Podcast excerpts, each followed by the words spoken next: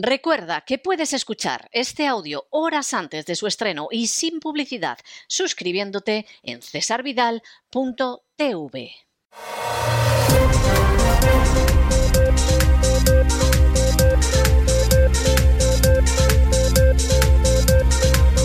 Las noticias del día. Estamos de regreso y estamos de regreso después de ese editorial que hemos dedicado al Domingo de Ramos, total, pasado mañana, nada más y nada menos, y como último editorial, antes de que el equipo de La Voz se vaya de vacaciones de Semana Santa, que Dios mediante estará de regreso el día 25 de abril, aunque eso sí, quiero decirles que los programas de cesarvidal.tv estarán durante el tiempo que nos tomamos de vacaciones en el programa de radio, en Semana Santa, no les vamos a dejar solos, e incluso si sucediera algo especialmente grave, pues tendríamos que volver ocasionalmente, esperemos que no pase nada grave, durante estas vacaciones.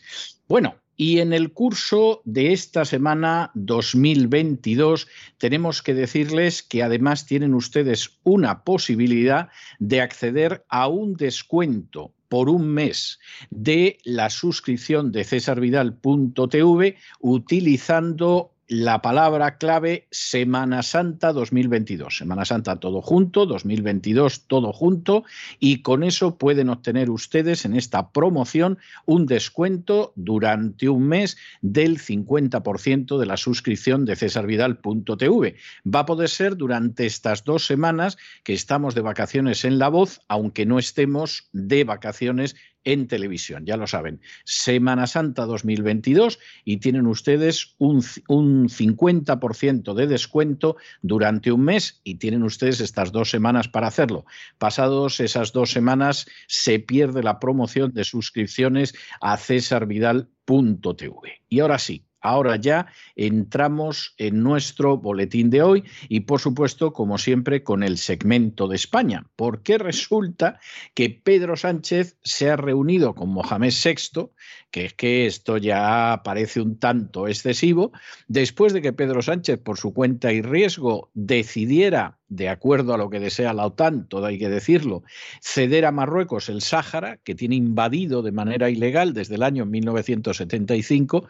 No hace falta que les digamos a ustedes que a pesar de la invasión del Sáhara, a pesar de los horribles crímenes de guerra que desde 1975 está perpetrando allí el reino de Marruecos, ni lo han sancionado económicamente, ni hay una sola palabra contra él, y encima España antigua potencia colonial, resulta que da por aceptado que el reino de Marruecos se quede con el Sáhara que invadió. En fin, luego que saque cada uno sus conclusiones sobre este tema, porque desde luego es para pensarlo. Bueno, pues Pedro Sánchez, después de que se ha bajado la chilaba delante de Mohamed VI, que mira que es peligroso, pero la cosa se las trae, resulta que además se reúne con el rey de Marruecos en una comidita que hemos visto en la que la bandera de España estaba cabeza abajo. Esto puede ser un error, esto puede ser un error en el sentido de que efectivamente el que la pusiera no se fijó muy bien y como a fin de cuentas es rojo, gualda y rojo, pues la puso y no se dio cuenta. O puede ser que efectivamente el amable huésped marroquí decidió que quedara claro que había humillado totalmente a España.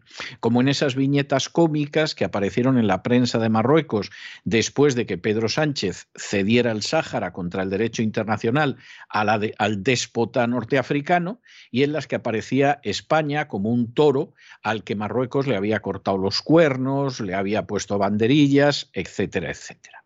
Lo cual es bastante grave, se mire como se mire. Mientras tanto, ayer, y esto es gordísimo, esto es gordísimo, pero es que estamos viendo unas cosas en el Congreso tremendas, ayer resulta que presenta una iniciativa nada más y nada menos que Podemos, los golpistas de la izquierda republicana y los proetarras de Bildu en favor de un referéndum en el Sáhara Occidental. Lo cual es algo muy grave, porque primero, esta gente está apoyando al gobierno del Partido Socialista, pero para terminarlo de arreglar, pues como está absolutamente apoyando al Partido Socialista, marcan distancias, pero lo gordo es que sea esta gente la que tiene que exigir que se cumpla la legalidad internacional. Es decir, esto lo tenía que haber exigido el Partido Popular, lo tenía que haber exigido, aparte del Partido Popular, el, propio Partido Socialista, y resulta que lo hacen los apestados de la Cámara a la izquierda. ¿eh? Los apestados de la izquierda, que en fin son tremendos, pero son los que defienden la legalidad internacional. Esa la primera. El texto donde se está pidiendo lo que ya decidió la ONU en el año 75 y lo que marca la legalidad internacional y lo que decidió en el año 75 antes de la marcha verde de invasión del Sáhara por Marruecos el Tribunal Internacional de Justicia de La Haya, ese voto se somete a votación, esta propuesta de Podemos, de la Esquerra Republicana de Cataluña y de Bildu. Y entonces, ¿qué sucede? Bueno, pues que al final el voto gana con 168 votos a favor y con 118 en contra, que fundamentalmente es el Partido Socialista. Y hay 61 abstenciones. Y entonces tú dices, vamos a ver, vamos a ver, vamos a ver que yo me entere quién se ha abstenido de solicitar un referéndum en el Sáhara Occidental, en el antiguo Sáhara español, que es la legalidad internacional. ¿Quién está en contra de la legalidad internacional? No se atreve a apoyar la cesión a Marruecos, porque claro, esto ya apestaría demasiado, pero está en contra de la legalidad internacional. Pues Ciudadanos y Vox. Y uno diría, ¿y eso? Pero ¿cómo pueden estar Ciudadanos y Vox en contra no solo de la legalidad internacional, sino de los intereses de España y a favor de los del déspota de Marruecos? Pero bueno, en Vox, ¿quién les lleva la política internacional? ¿Algún enemigo infiltrado? En Ciudadanos se han vuelto locos y van a desaparecer. ¿Por qué? Pues miren ustedes, muy sencillo. Y el que no se haya dado cuenta todavía es que debe estar muy ciego o muy entusiasmados. Porque tanto Ciudadanos como Vox en política internacional, en política nacional a veces sí, a veces no, pero en política internacional son una terminal de la agenda globalista y son una terminal de la OTAN. Y eso lo hemos visto esta semana. En el caso de Ciudadanos salió la señora Arrimadas, que no sabemos a dónde se va a arrimar, perdonen ustedes el, el chiste fácil, a dónde se va a arrimar después de las próximas elecciones diciendo que hay que mandar más armas a Ucrania. Y uno dice, pero bueno, la señora Arrimada se ha vuelto loca. No, la señora Arrimada se está arrimando a ver si hay suerte y puede seguir viviendo de la política.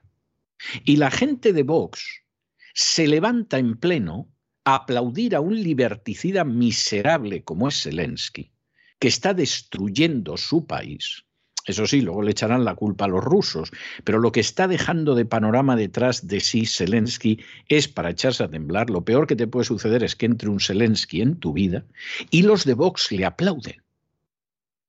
Y le aplauden cuando ha tenido la chulería y la desvergüenza de amenazar a empresas españolas, cosa que no se le ha ocurrido hacer en ninguna otra parte del mundo.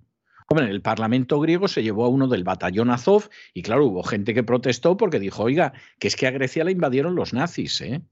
Que usted nos traiga un nazi, es que hay que echarle valor, señor Zelensky, y ha habido quien ha protestado.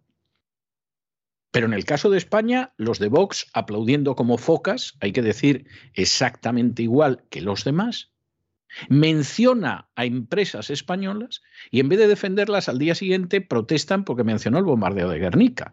Vamos, es para romper a llorar. Hombre, podría haber mencionado muchas cosas Zelensky, pero Zelensky mm, no cabe la menor duda que tiene buenos asesores y sabe que a los españoles les orinas encima y encima te aplauden y pudo mencionar el bombardeo de Guernica porque al final hasta puedo amenazar a sus empresas y nadie va a defender a sus empresas, todo lo contrario, les van a saltar encima. A las pocas horas había televisiones españolas mencionando otras empresas que supuestamente comercian con Rusia. Los intereses nacionales, un pimiento les importan a los políticos y a las furcias mediáticas. El trabajo de esa gente, un pimiento. Y si cierra la empresa, un pimiento.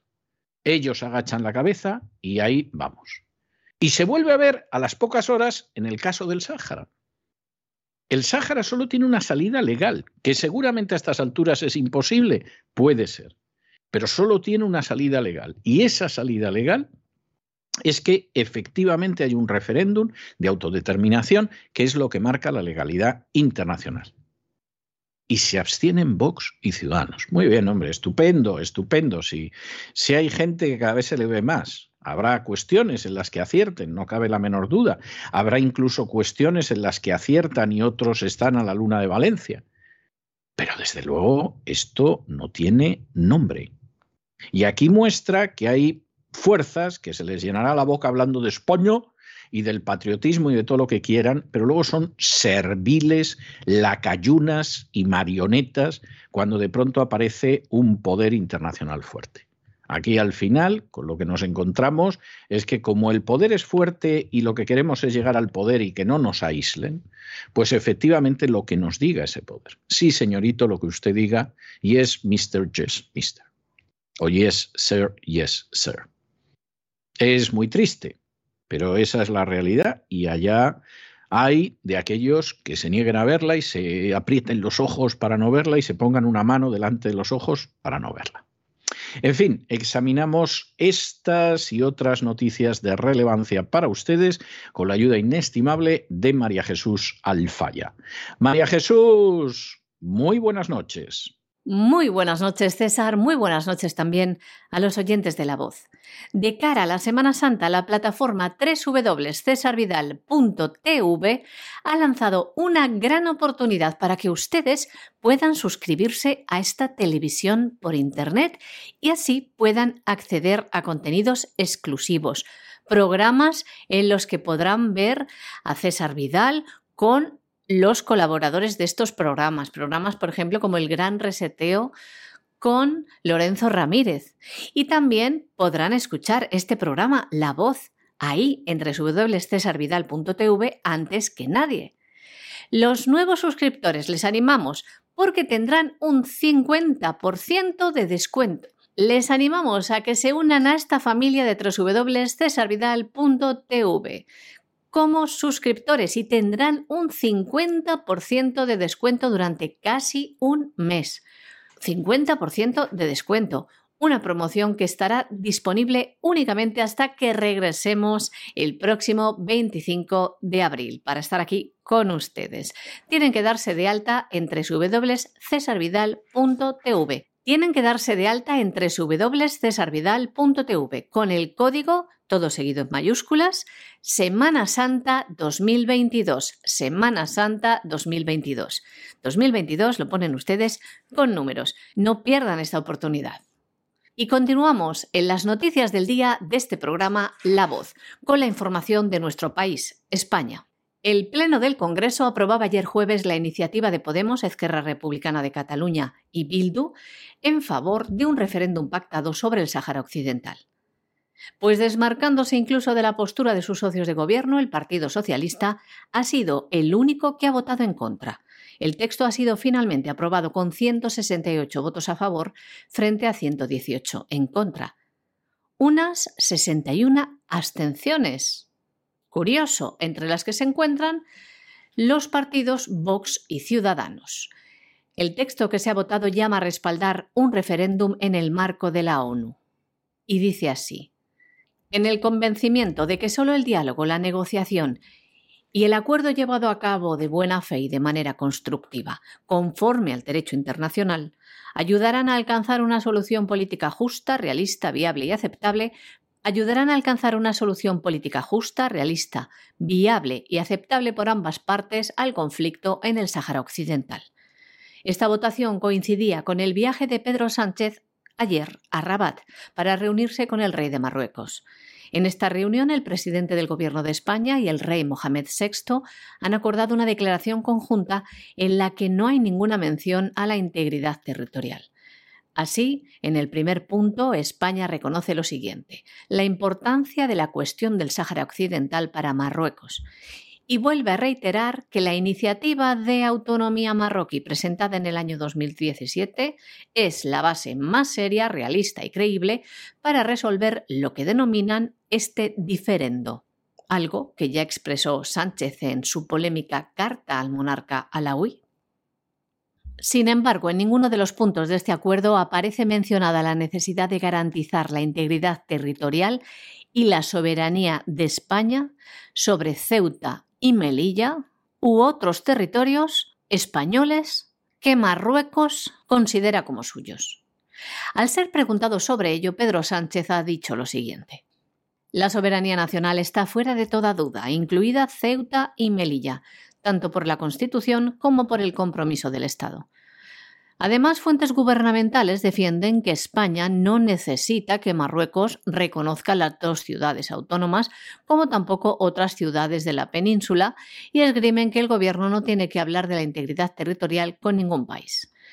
En todo caso, el presidente del gobierno y el monarca marroquí han pactado que los temas de interés común serán tratados con espíritu de confianza a través de la concertación sin recurrir a actos unilaterales o hechos consumados. Apuestan así por dejar atrás la crisis que se creó, entre otras cosas, por la acogida del líder del Frente Polisario, Brahim Gali, en España, y por la entrada masiva de inmigrantes en Ceuta registrada un mes más tarde. Durante esta reunión también han acordado que la pospuesta reunión de alto nivel se celebre antes de que termine el año.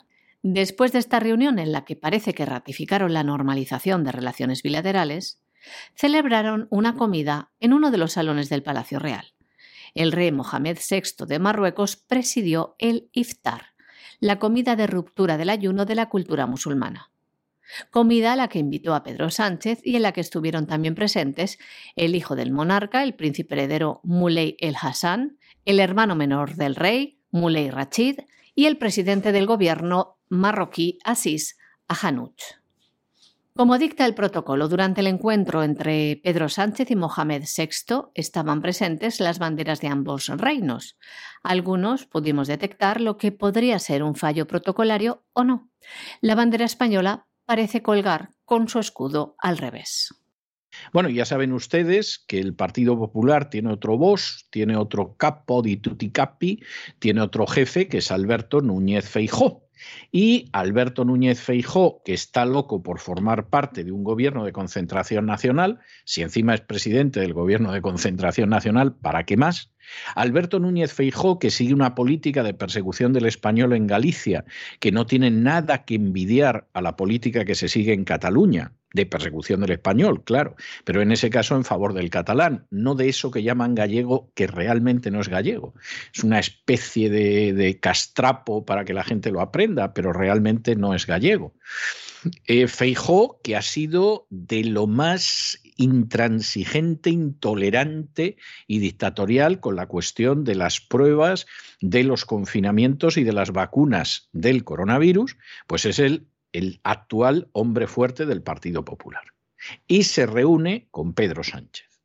¿Qué habló con Pedro Sánchez? Pues hombre, no lo terminamos de saber, eh, Pedro Sánchez no está por un gobierno de concentración nacional a día de hoy, aunque hay gente que le dice, hombre Antonio, si te vas te buscamos algo en Europa, o sea, tampoco te pongas tan cabezón.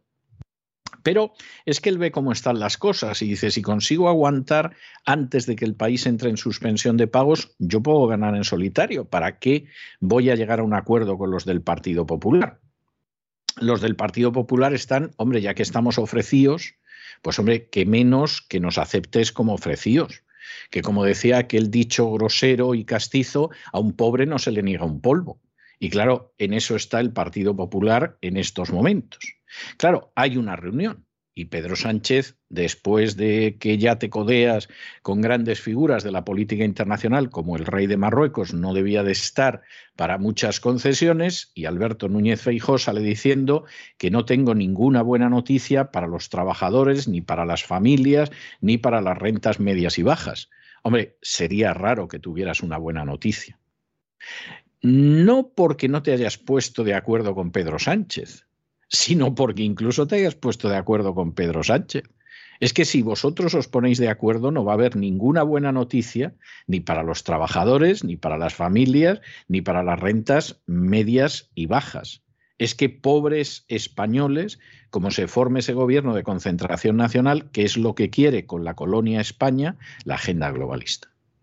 Y como los que se supone que efectivamente reconocen que hay una agenda globalista y no se ponen el pin de la Agenda 2030, pues últimamente aplauden como focas a Zelensky y resulta que se oponen a un referéndum en el Sáhara, pues ustedes dirán el panorama que tenemos por delante, porque a fin de cuentas, Inés Arrimadas, en fin, como no la coloquen Dios sabe dónde, no hay nada que hacer. Pero en el caso de Vox, hombre, se supone que yo no sé si va a subir mucho o poco, se va a quedar igual, pero hombre, un cierto peso relevante en el legislativo nacional se supone que va a tener. Bueno, pues si tiene unas ideas tan claras que no defiende a las empresas españolas cuando hay una presión de un miserable canijo payaso que se llama Zelensky, pues ustedes imagínense el panorama que tenemos. Porque insistimos, si es que es Zelensky, por Dios, si es que es el último mono. Ustedes imagínense si en un momento determinado con nuestras empresas, en una situación de crisis económica, se mete una Alemania o una Francia o incluso una Italia. Bueno, pues esas empresas, viendo la conducta de Vox, vamos, que se den absolutamente por dadas, porque es lo que les espera cuando uno ve esto. Y no cabe engañarse al respecto. Y luego, eso sí, a lo mejor al día siguiente nos hablan de las Navas de Tolosa o del Alcázar de Toledo, que sí, que está muy bien, pero, pero que un país no se gobierna así. Tras su nombramiento, el nuevo líder del Partido Popular, Alberto Núñez Feijó, decía que estaba dispuesto a acercarse al Partido Socialista en lo que denominaba una nueva política madura, seria y con sentido de Estado. Este acercamiento, al menos físico, se materializó ayer en la reunión que tuvo con el presidente del gobierno, Pedro Sánchez.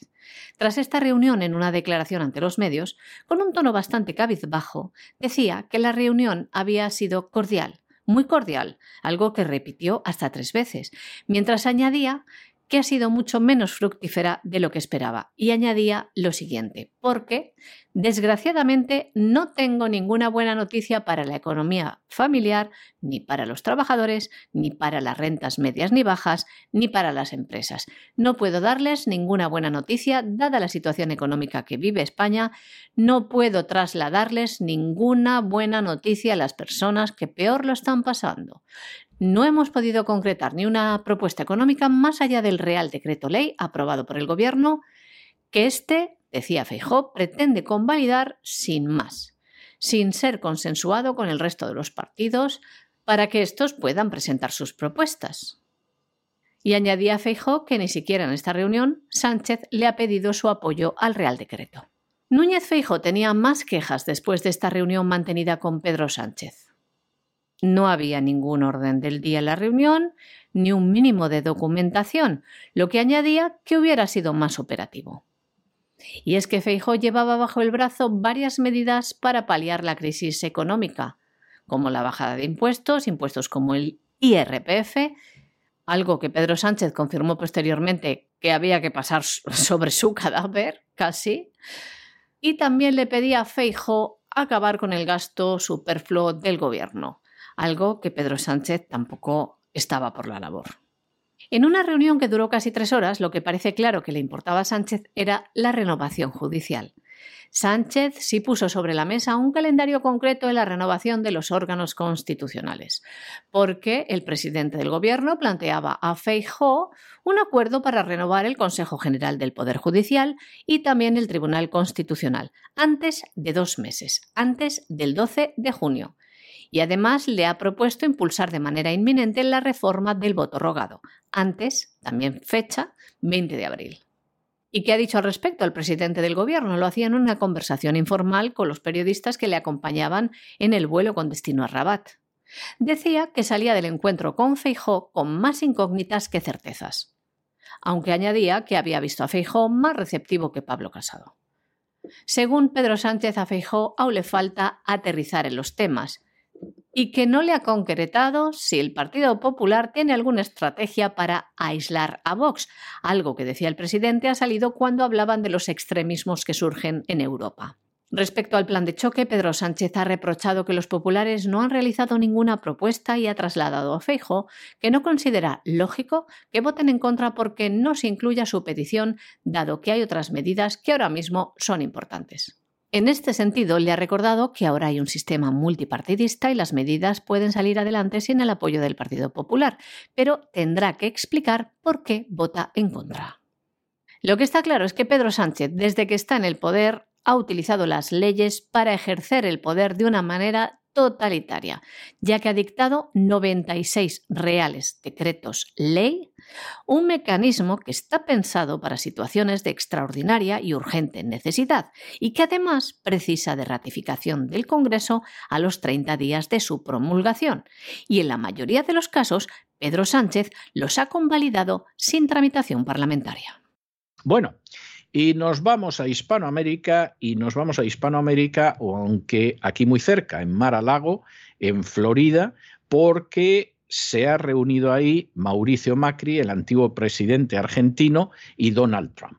Y además lo gracioso del asunto es que Macri está aquí en Florida para dar una especie de curso acerca de liderazgo, de dirección política, etcétera, etcétera, que es algo que te quedas absolutamente pasmado porque tú dices, pero bueno, ¿en qué están pensando en Florida? O sea, es que no tenían a nadie peor que a Macri.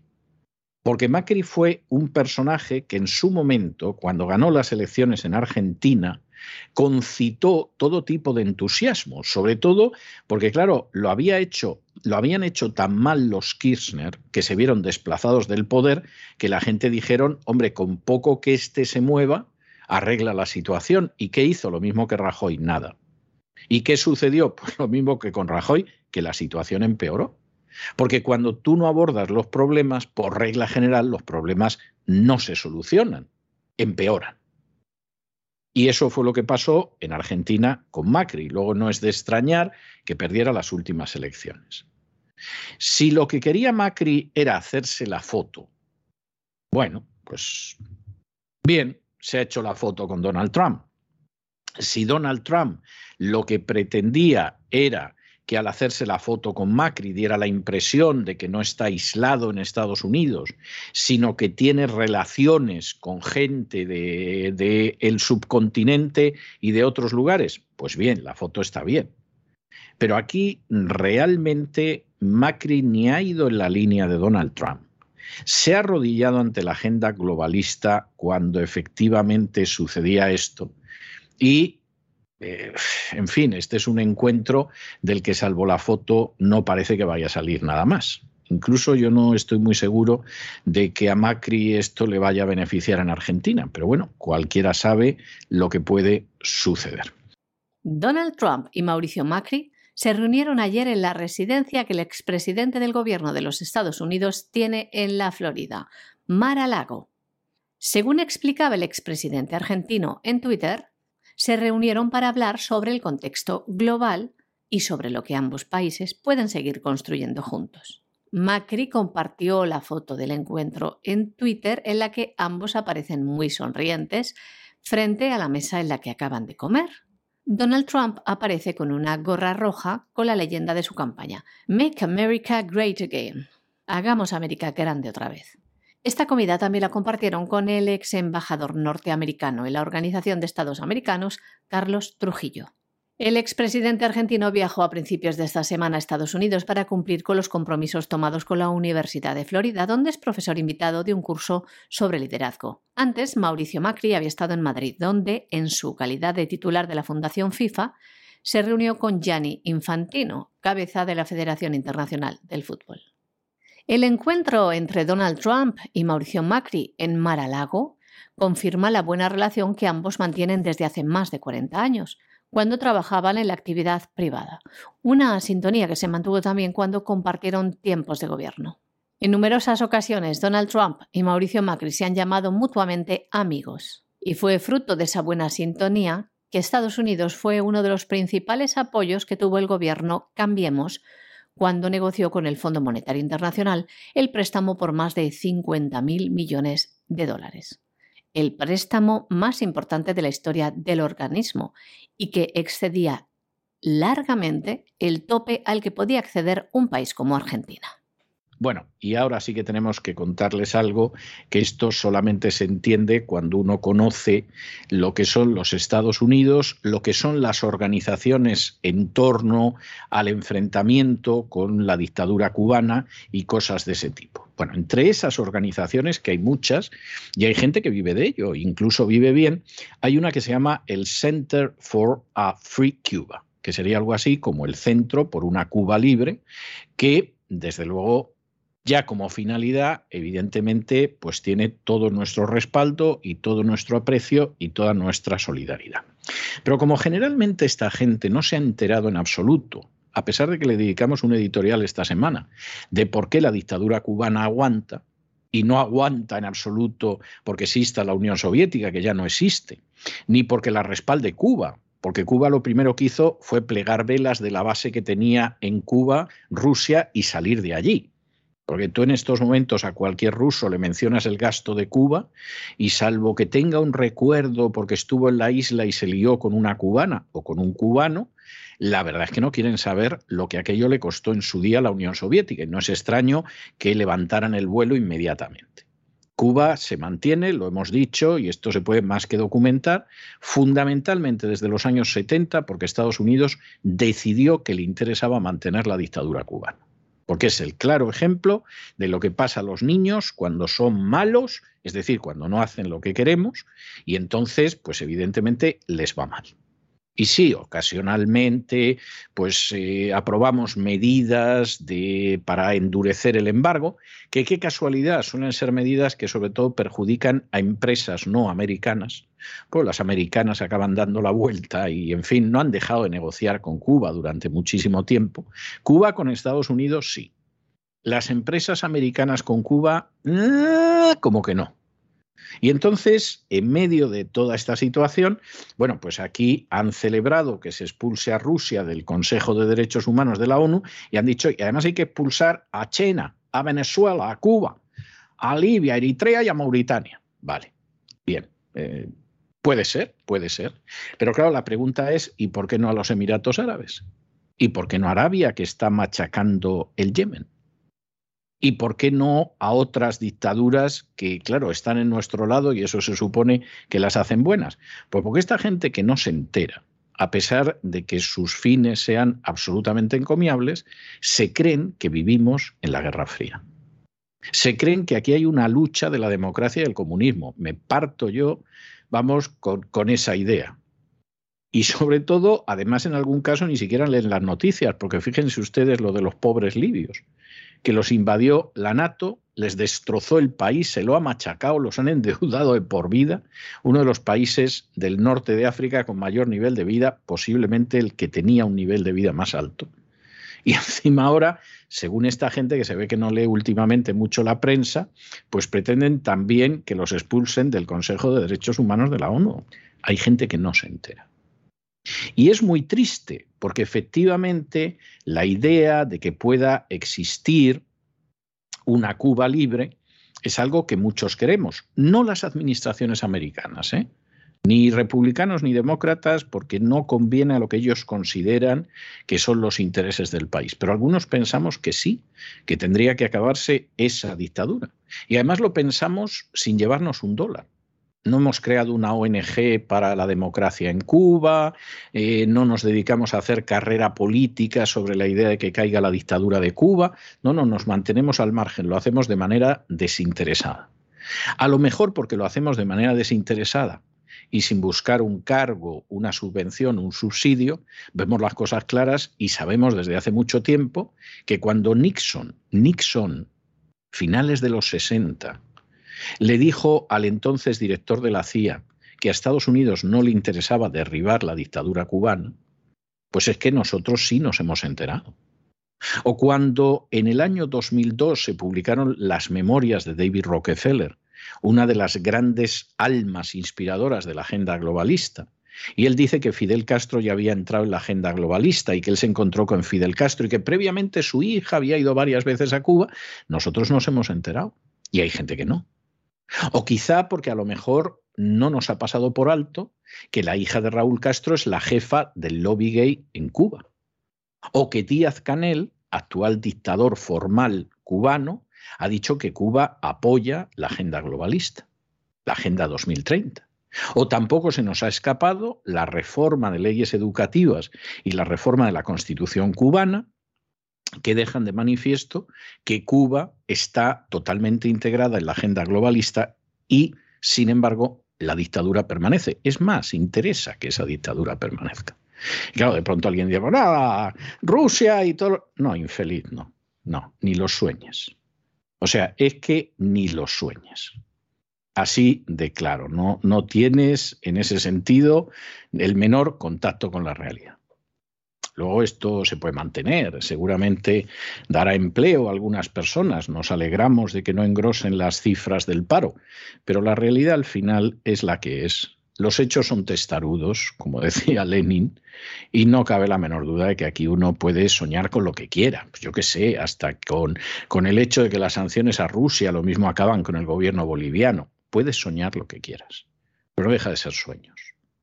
Es como cuando éramos jovencitos y veíamos pasar a una chica muy guapa y decíamos, si antes de la esquina esa chica se vuelve y nos mira, es que vamos a ligar con ella y se volviera o no se volviera, no ligábamos con ella, porque lo nuestro no era un análisis de las circunstancias reales, era puramente wishful thinking, como dicen aquí, o pensamiento mágico, si ustedes prefieren decirlo de una manera más bonita. La organización Center for a Free Cuba, Centro por una Cuba Libre, ha mostrado su satisfacción por la suspensión de la participación de Rusia en el Consejo de Derechos Humanos de la ONU ha pedido que se tome la misma medida con China, Cuba, Venezuela, Libia, Eritrea y Mauritania. El Centro por una Cuba Libre es una organización colaboradora en la Cumbre de Ginebra por los Derechos Humanos y la Democracia. Su director ejecutivo, John Suárez, afirmaba en un comunicado lo siguiente. Ahora es el momento de limpiar el disfuncional Consejo de Derechos Humanos para que pueda cumplir con sus deberes en este momento crítico. Como decía también este comunicado, la exclusión de Rusia se basa en supuestas violaciones graves y sistemáticas de los derechos humanos cometidas por las tropas rusas en Ucrania. La Asamblea General de Naciones Unidas aprobó la iniciativa impulsada por los Estados Unidos con 93 votos a favor, 24 en contra y 58 abstenciones. Center for a Free Cuba, que tiene su sede en Washington, recordaba que Cuba fue elegida para el Consejo en el año 2020 que fue el mismo año además que entraron Rusia, China y Pakistán. Y que ha sido uno de los 24 países que votaron en contra de la suspensión de Rusia, entre los cuales también estuvo Nicaragua. Desde esta organización dicen cosas como estas. Los acontecimientos de los últimos dos meses han demostrado el error de legitimar estos regímenes que son activamente hostiles a las normas internacionales de derechos humanos. El régimen cubano lleva décadas a la vanguardia de socavar las normas internacionales de derechos humanos. Bueno, y llegamos a internacional y vamos, que parece que no nos vamos a mover hoy de la Florida. Hemos empezado con Trump, hemos seguido con el centro este para la Free Cuba y continuamos en la Florida porque el gobernador de la Florida, Ron DeSantis, acaba de promulgar la ley Ningún paciente se queda solo. ¿Qué significa esto? Y Ron DeSantis yo no sé si se va a postular para ser el candidato del Partido Republicano en las próximas elecciones presidenciales, pero es que verdaderamente está yendo en una serie de direcciones que, que, vamos, que apuntan muy claramente así. Bueno, pues esto significa que nadie va a prohibir en el futuro que se acompañe a los familiares enfermos o moribundos, como sucedió durante la crisis del coronavirus. Uno de los episodios más vergonzosos sobre el que se ha corrido no un tupido, sino un estúpido velo de la crisis del coronavirus es cuando de pronto a los enfermos, a los ancianos, se les dejó solos y se les dejó morir solos. Igual que murieron muchísimos, a veces porque les administraban, mira tú por dónde, un medicamento que los mataba, como pasó en Cataluña siguiendo instrucciones de la Consejería de Sanidad. A veces, porque se daba la circunstancia de que efectivamente, pues no, no, no va a ver usted a su madre y su madre moría sola en esos últimos momentos, alejada de los hijos, que en muchos casos sufrían horrores viendo que se les iba un ser querido y ni siquiera le podían tomar de la mano. Bueno, pues esto no va a volver a suceder. es algo decente, porque efectivamente de pronto piensas que hay políticos, no sé si por convicción, por conveniencia, por lo que sea, pero que efectivamente actúan de una manera absolutamente decente. Y como efectivamente es algo que es absolutamente decente, es para felicitar a Ron DeSantis.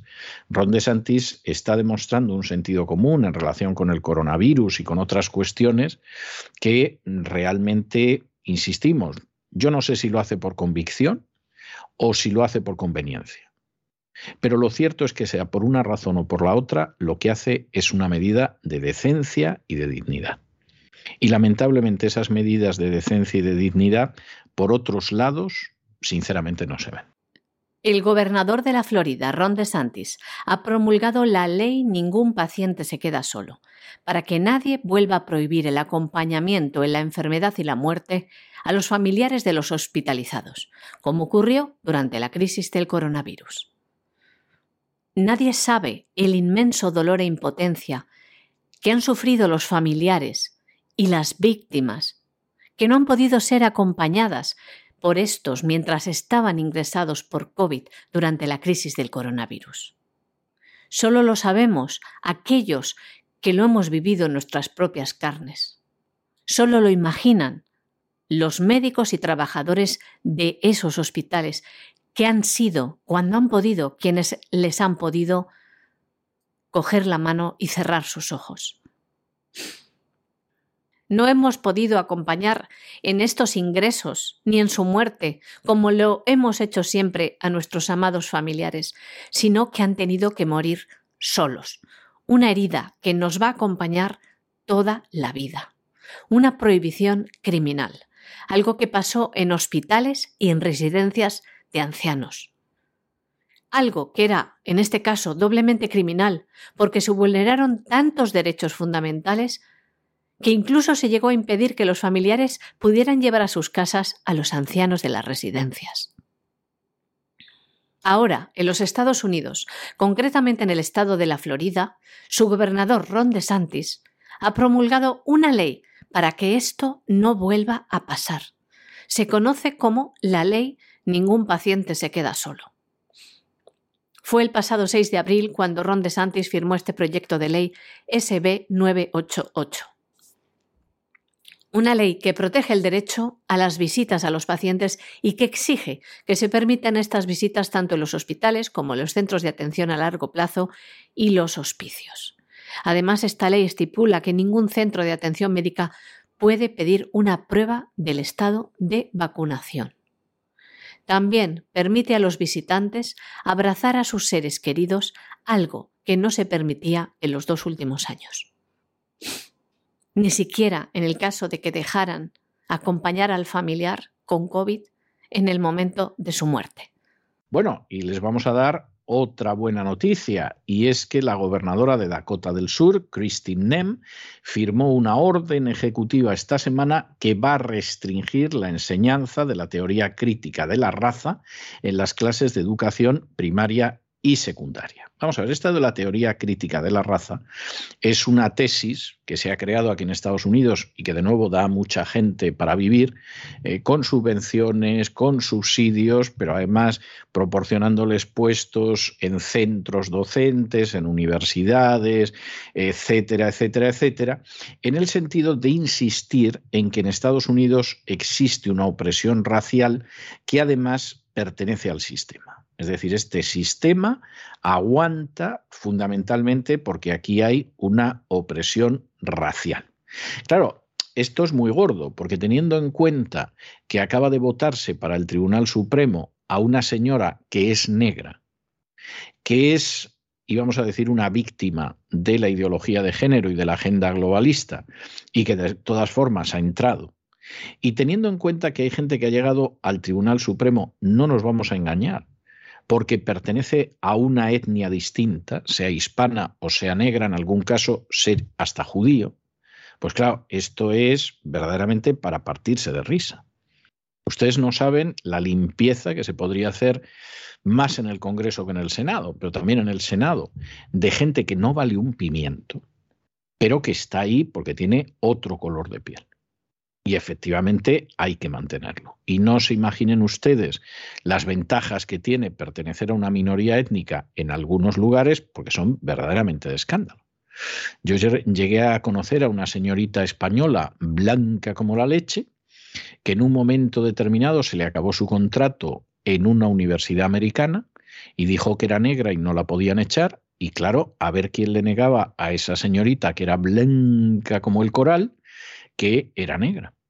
Y efectivamente le renovaron el contrato como profesora, porque a ver quién echa una negra, aunque sea blanca como la leche. De manera que esta es la situación. Y claro, decir que hay racismo, bueno, en estos momentos en Estados Unidos hay ciertos ambientes donde hay racismo, pero contra los blancos. Claro, esto de decir que la teoría crítica de la raza, pues efectivamente aquí en Dakota del Sur no va a funcionar, está pasando ya en otros estados. Algunos son estados del sur. Es el caso de Arkansas, es el caso de, Tennessee, es el caso de Texas, es el caso de Carolina del Sur. Hay otros que son del medio oeste, como es también Dakota del Norte y Oklahoma, pero hay otros que no están dentro de esas zonas conservadoras del Bible Belt, del cinturón bíblico del sur, ni están en el medio oeste, que suelen ser más conservadores. Bueno, pues ahí está Idaho y Iowa y New Hampshire, donde han dicho que ni hablar, que esto es una falsedad y que, por supuesto, esta falsedad no se le va a enseñar a los niños. Luego cada uno que lea la historia tal y como la cuente el que quiera, que puede ser además una lectura de la historia totalmente falaz, pero, hombre, adoctrinar a los niños en las aulas, no. Y aquí, desde luego, la gobernadora de Dakota del Sur, la señora Christine ha estado, pero muy acertada. La gobernadora de Dakota del Sur, Christy Noem, ha firmado una orden ejecutiva el pasado 5 de abril que va a restringir la enseñanza de la teoría crítica de la raza en las clases de educación primaria y secundaria. Como sabe, los partidarios de esta teoría crítica de la raza sostienen que en Estados Unidos existe la opresión racial. La normativa establece que el Departamento de Educación no podrá obligar a los empleados, estudiantes o profesores a afirmar, adoptar o adherirse personalmente a conceptos inherentemente divisivos. Ordena además al secretario de Educación que revise todas estas políticas para ver si identifica alguno de estos rasgos. También se revisarán materiales y la formación para identificar si alguno también promueve respalda conceptos inherentemente divisivos y para que les ponga fin en caso de que lo hagan. Según la legislación, tales políticas, materiales o formación deberán terminar antes del 1 de octubre. La orden de la gobernadora de Dakota del Sur describe los conceptos inherentemente divisivos como ideas que violan la Ley de Derechos Civiles del año 1964 e indican que una raza, color, religión, sexo, etnia o origen nacional es intrínsecamente superior, que los individuos son intrínsecamente responsables de las acciones cometidas en el pasado por los de su misma raza o que los individuos deben ser discriminados sobre la base de cualquiera de estos factores. La gobernadora Noen decía lo siguiente, el adoctrinamiento político no tiene cabida en nuestras aulas. A nuestros hijos no se les enseñará que son racistas o que son víctimas y no se les obligará a sentirse responsable de los errores de sus antepasados. Nosotros garantizaremos que nuestros estudiantes aprendan la verdadera y honesta historia de Estados Unidos, que incluye tanto nuestros triunfos como nuestros errores. De este modo, la legislación de Dakota del Sur se une ahora a un grupo de otros estados que han promulgado leyes similares para combatir la teoría crítica de la raza, que incluyen a Arkansas, Idaho, Iowa, New Hampshire, Dakota del Norte, Oklahoma, Tennessee, Texas y Carolina del Sur. La teoría crítica de la raza redefine la historia de la humanidad como una lucha entre los opresores, normalmente considerados como personas blancas, y los oprimidos, los individuos de otros grupos de identidad. Es similar a la descripción marxista de la historia de una lucha entre burgueses y proletarios y se ha extendido lentamente en las últimas décadas por el mundo académico en los Estados Unidos, por las estructuras gubernamentales, por los sistemas escolares y en el mundo empresarial. Y hasta aquí hemos llegado con nuestro boletín. María Jesús, muchas gracias, muy buenas noches.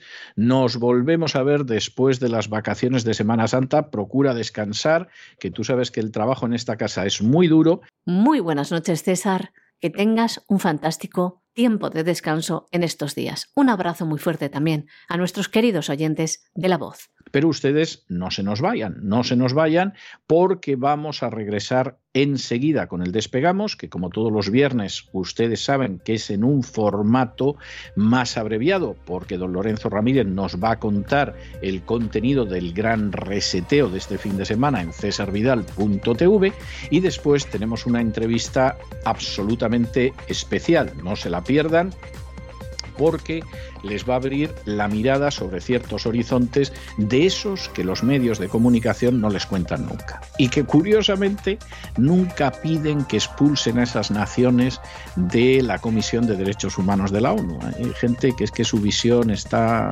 está muy resumida, muy, muy fosilizada, muy esclerotizada. No, no llegan más lejos de, de cierto paralelo y cierto meridiano, de cierta longitud y de cierta latitud. De modo que no se vayan, que regresamos enseguida.